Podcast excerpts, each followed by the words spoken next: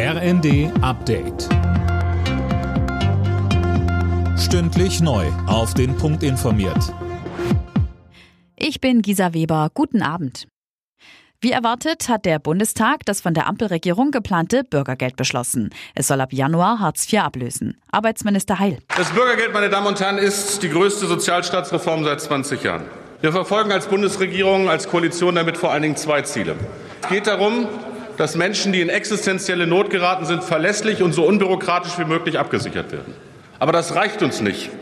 Wir wollen nicht nur Schutz geben in Zeiten der Not. Wir wollen Chancen auf ein selbstbestimmtes Leben schaffen. Die Union kritisiert, dass Arbeitslose damit kaum noch dazu motiviert werden können, einen neuen Job anzunehmen. Im Bundesrat könnte das Gesetz noch scheitern. Die unionsgeführten Bundesländer drohen mit Widerstand. Die Abgeordneten haben außerdem weitere Entlastungen für Millionen Steuerzahler und Familien auf den Weg gebracht.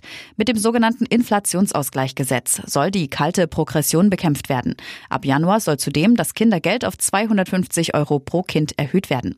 Auch für die Erhöhung des Wohngelds gab es grünes Licht. Das alles muss noch durch den Bundesrat.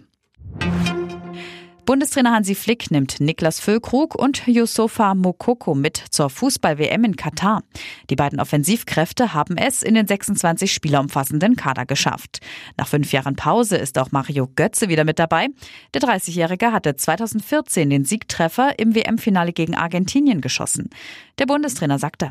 Man sieht es an jedem Spiel, er ist, er ist topfit, er kann 90 Minuten auch dreimal die Woche gehen und äh, das ist natürlich schon eine gute Voraussetzung. Und dann ist es einfach auch ein genialer Fußballer und auch ein toller Mensch.